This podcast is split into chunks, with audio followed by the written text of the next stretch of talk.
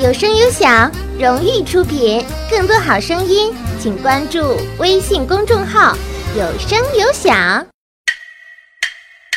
穿越三六五，各位好，欢迎来到穿越三六五，我是初甜甜。今天是三月二十三日，一六七八年的今天。明末清初的著名历史人物吴三桂在衡州称帝，国号周，建都衡阳。哎，一提起吴三桂这个名字，我们头脑中自然会联想到另外一个名字陈圆圆。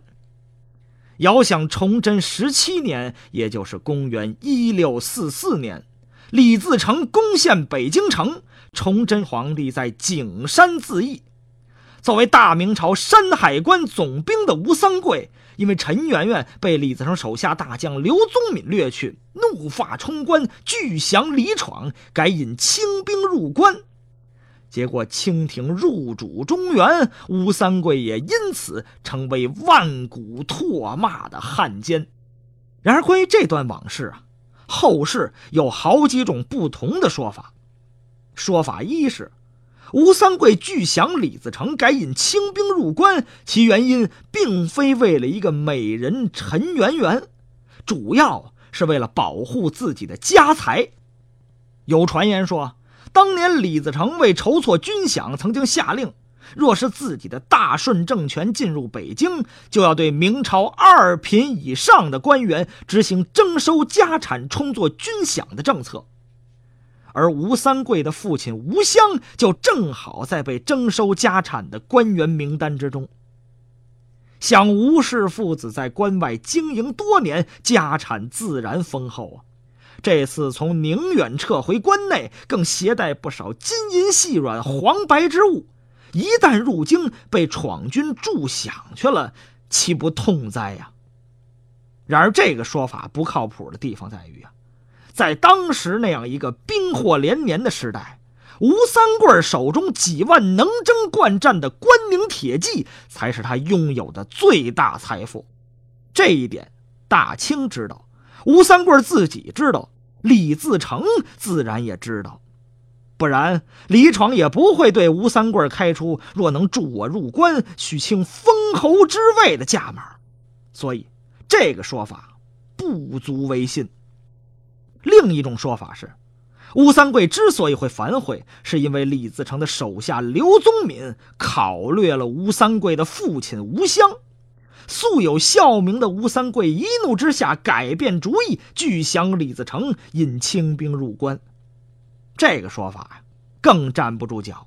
在《明史列传》一九七卷流寇中有记载，吴三桂的父亲吴襄被李自成掠去作为人质。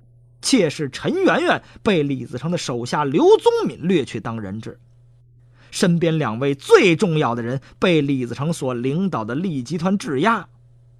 既然这样，说吴三桂反悔拒降李自成，单是为了父亲，自是不妥。其实啊，这个谜底远没有史学家们猜测的那么复杂。明史就记载。闻爱姬陈元被刘宗敏掠去，愤甚，急归山海，袭破贼将。郭沫若在一九四四年写的《甲申三百年记》里也曾这样说道：刘宗敏把吴三桂的父亲吴襄绑了起来，而且追求三桂的爱姬陈圆圆，不得，考虑甚酷。虽然得到了陈圆圆，而终于把吴三桂逼反了的，也就是这位刘将军。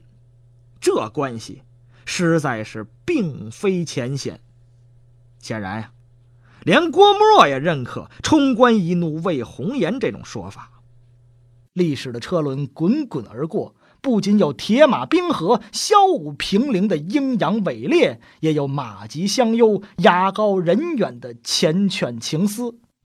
东去的长江水，洗不尽江山美人的千古传奇。借用吴梅村先生在《圆圆曲》开篇的几句话来凭吊一下那段风虎云龙的往事吧。定湖当日弃人间，破敌收京下玉关。